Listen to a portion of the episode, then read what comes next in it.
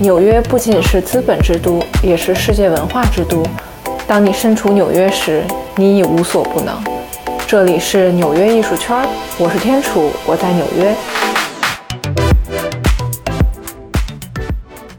Hello，大家好呀，欢迎大家来到新一期的纽约艺术圈。其实，在一月初的时候呢，我刷小红书探索同城的时候，无意中发现很多小哥哥小姐姐呀，都已经去打卡了美国艺术家丹尼尔阿尔轩在纽约下城区贝浩登画廊的个人展览《时间膨胀》。这个展览呢，展出了他的几个系列，其中最引人注目的，那就肯定是和神奇宝贝的合作款雕塑。我给大家大概形容一下是什么样子的哈。想象一下，经过千年岁月的洗礼之后呢，神奇宝贝的精灵们呢，就如同遭受风化的文物般被发掘出来的样子，就是全身煞白的皮卡丘和耿鬼雕塑，身体一些角落犹如地震后废墟的那个墙体似的，被侵蚀的斑驳脱落。哎，这个就很有意思。然后我就想着去画廊顺便看看吧，要不？不过因为新冠疫情期间画廊要限制人数，所以肯定是要提前预约的。我当时一上画廊的网站，我整个人都惊呆了。除了周中的上午还有零星的几个位置之外呢，其他的全都满了。尤其是周末，就根本是想都不要想。嗯，不过也难怪，就是无论是 ins 啊、tiktok 呀，还有小红书或者是朋友圈，就是各种晒图，所以我还是赶紧约了个周中上午去看，真的是背着老板偷偷溜出去的。那这个展览和这个作品怎么就那么火呢？怎么就能让这么多人冒着纽约这么冷的天、这么大的雪去拍照打卡呢？因为这些作品出自丹尼尔·阿尔轩之手啊，他是你必须要知道的艺术家。首先，我们来聊聊这个丹尼尔·阿尔轩到底是谁哈？嗯，丹尼尔·阿尔轩呢，一九八零年出生于美国的克利夫兰，现在他也是工作和生活在纽约。丹尼尔的作品呢，主要是通过雕塑啊、素描啊、摄影啊和影像创作等等作为媒介，然后以未来考古学这个名字，创造出一种令人难忘但是又饶有兴趣的场景。就比如说去年年底，我还记得周扬青小姐姐，她就发了一条小红书，这条小红书是这么写的：“我把潮流合伙人的纪念品带回家了，丹尼尔阿尔宣的被腐蚀的麻将。”哎。没错，这就是最近热播的《潮流合伙人二》中就出现了丹尼尔的作品。嗯，在节目中出现的呢是一个巨大的被腐蚀的一个青铜制的麻将的一个牌，上面的呢当然是发了。这个作品的名字就叫《被腐蚀的青铜发》，然后这个“发”字呢是取自于唐朝书法家颜真卿的作品。没错，这个就是《潮流合伙人二》和这个艺术家丹尼尔的限定合作。当然了，除了这个超大的被侵蚀的发青铜作品之外呢，他们还联名推出了中国限定的被侵蚀的麻将以及这个衍生周边系列，一共是五个单品。就比如说雕塑摆件啊、钥匙扣呀、麻将套装啊、印花地毯，还有骰子的项链。没错，丹尼尔可是潮流圈目前最炙手可热的美国艺术家。近两年，丹尼尔的影响力呢，绝对不会输给大家所熟知的，比如说 COS 啊，或者是村上隆。丹尼尔呢，他也和阿迪、耐克、迪奥、日默瓦、LV、CK、保时捷等等品牌合作，去出售他的一些限量版的艺术品。这些艺术品呢，真的是很有可能你有钱也买不到。毕竟想要抢到全世界只有几百个购买名额，简直比在李佳琦直播间拼手速还要难。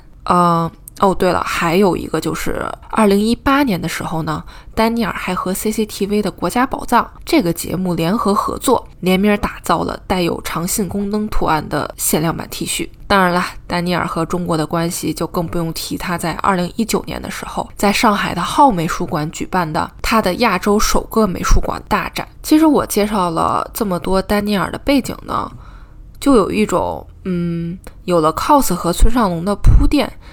感觉丹尼尔就用了很短的时间，一下子就被中国观众认识了。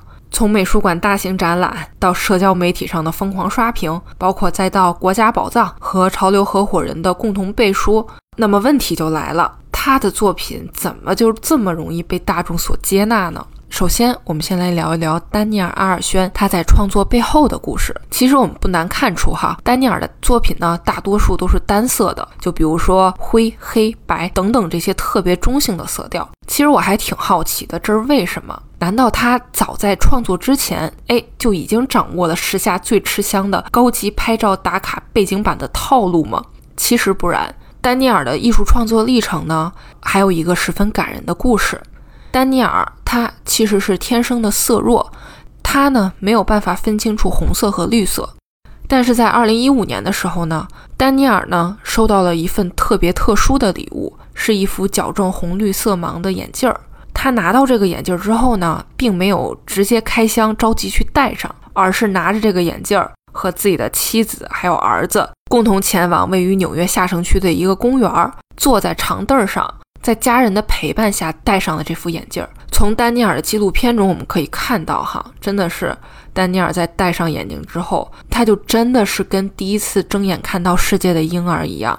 尽管他的眼镜就像墨镜似的，哎，遮住了他的眼神，但我们真的可以从他的表情里看出，就是一开始特别惊喜，然后再也忍不住的哭了，就是牵着自己的小儿子，拥抱自己的小儿子，就觉得这个场面真的太感动了。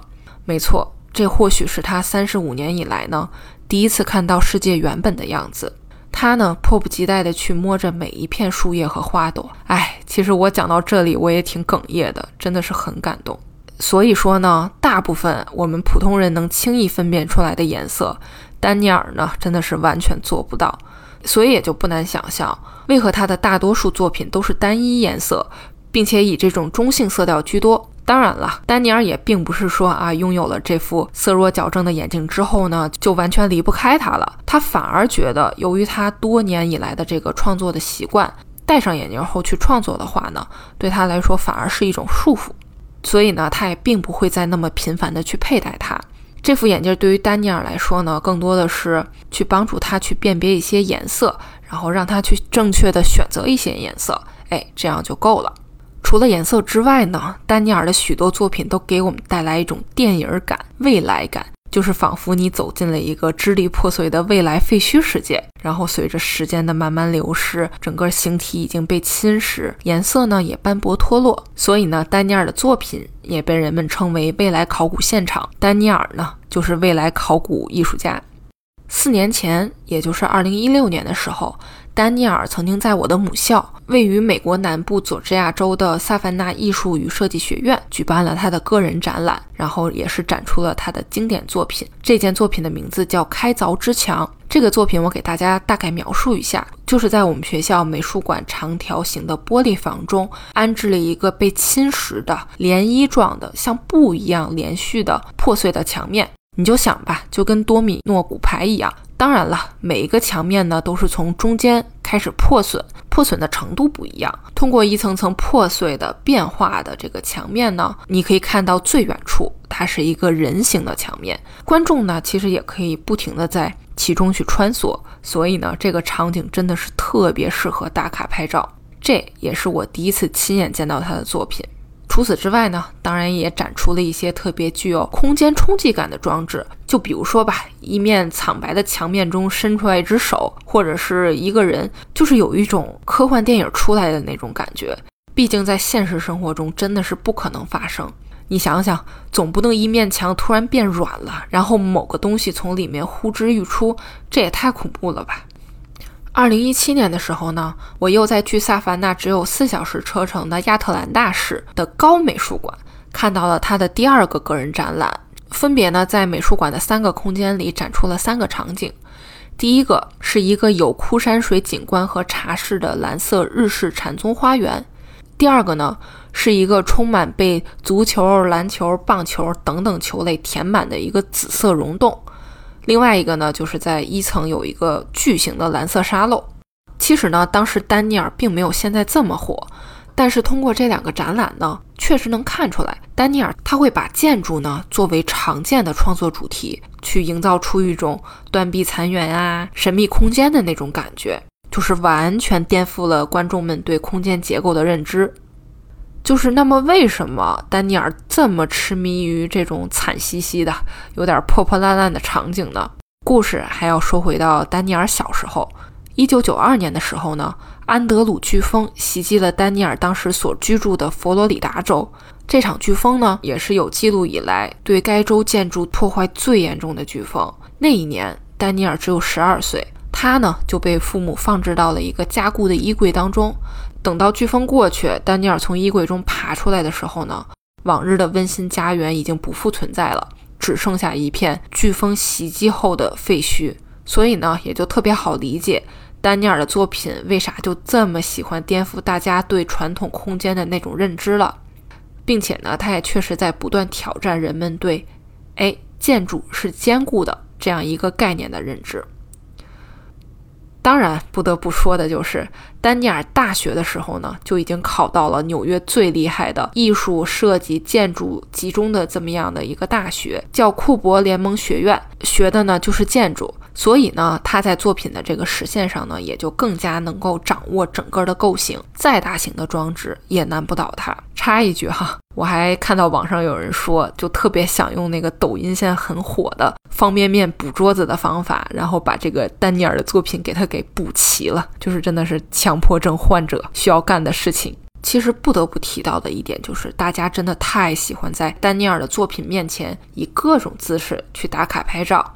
就比如说吧，我见过躺在地上的，穿的贼暴露的。反正你就想吧，如果你在大都会美术馆的这个古典油画前面穿的特别暴露，或者是做出一些贼奇怪的动作，这个你说发到网上吧，你自己可能都觉得不合适。其实呢，有很多艺术家是很排斥自己的作品被当做背景板的，就是有一种宝宝心里苦，但是宝宝还得装的高冷，宝宝不说，就是这种感觉。就是他们会觉得，哎，你到底是来欣赏艺术了，还是过来？凹造型了，所以你可能要问丹尼尔他是如何看待，比如说呃网红打卡拍照啊，我的作品是不是在一定程度上只能被沦为当做拍照打卡的背景板了呀？他是怎么看待这些问题的呢？其实呢，丹尼尔他特别能抓住当下的潮流，就比如说他在纽约贝豪登画廊的这次展览吧，嗯，其实你一进门呢。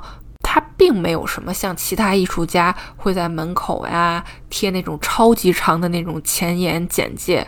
丹尼尔这个展览呢，就用了特别简单的几句话几个词，我大概给大家翻译一下，念一下哈，就是欢迎来到展览时间膨胀，欢迎在社交媒体上发布你在这个展览中拍到的照片，用某某某标签艾特谁谁谁。重点来了哈，他还写了。我将会挑出十张我最喜欢的照片，然后给你寄去一些特别的礼物。哎，讲到这里，大家有没有嗅到一丝社交媒体营销小天才的感觉？而且他真的会去给大家点赞。当然了，这个是不是本人就不知道了哈。反正呢，确实是他的官方账号。总体来看呢，只要是你不犯法，你不违纪违法，你不碰到作品，不破坏作品，呃，那你在我的作品面前怎么凹造型，怎么拍照，你随便来。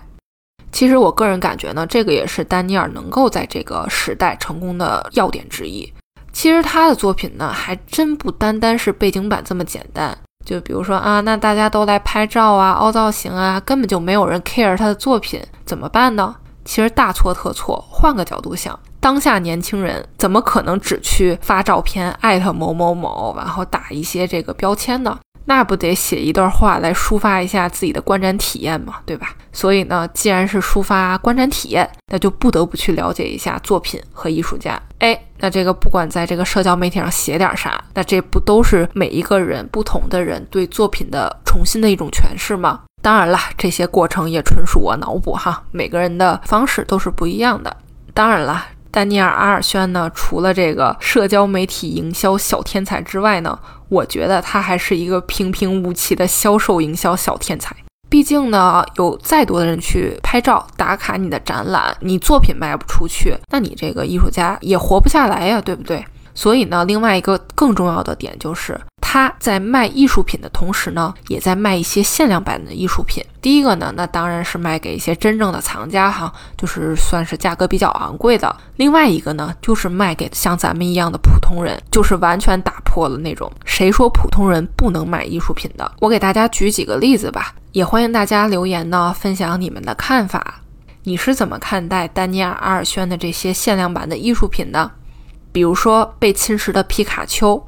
是白色石膏材质的，大小呢大概就是一个稍大一些的手办大小吧。中国版本呢，限量发售五百只，售价呢是一点四二万人民币。第二个例子呢，就是一开始我们提到的丹尼尔和潮流合伙人的合作款，整套的小麻将呢，全球限量是六百八十八套，每一套售价是三千八百八十八人民币。地毯呢是限量八百八十八套，也是三千八百八十八人民币。骰子项链全球限量也是八百八十八个，售价呢是八百八十八人民币。麻将钥匙扣全球限量是两千八百八十八个，售价呢是五百八十八人民币。哎呀，这个八说的我真的是腮帮子都疼了。当然了，这个八那就一定是这个麻将合作款嘛，那就一定是这个发的意思了哈。所以你看吧。基本上是从几百到几万人民币。其实我也并不是说啊，人人都要去买或怎么怎么样。一款轻奢包包，呃，一个限量版的球鞋，甚至呢，只需要比如说一周的伙食钱，哎，你就可以拥有丹尼尔的这个限量版的作品。听起来还是很划算的。反正呢，这价格肯定远比这爱马仕要便宜多了多了多了。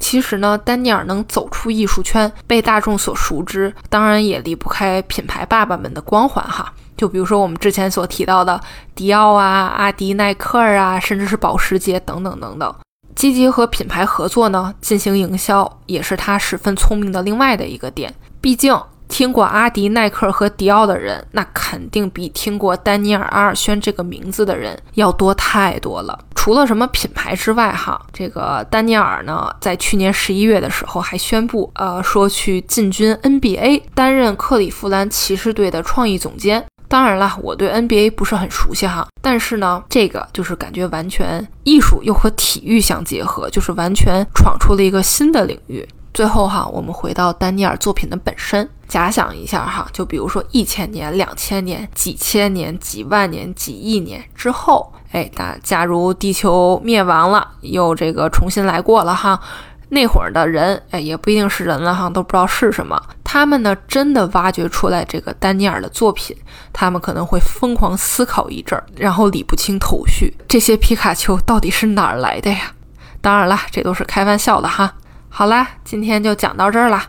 我是天楚，我在纽约，下一期纽约艺术圈不见不散哦，拜拜。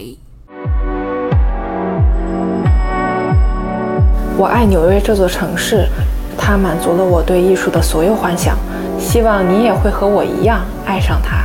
这里是纽约艺术圈，我是天楚，我在纽约。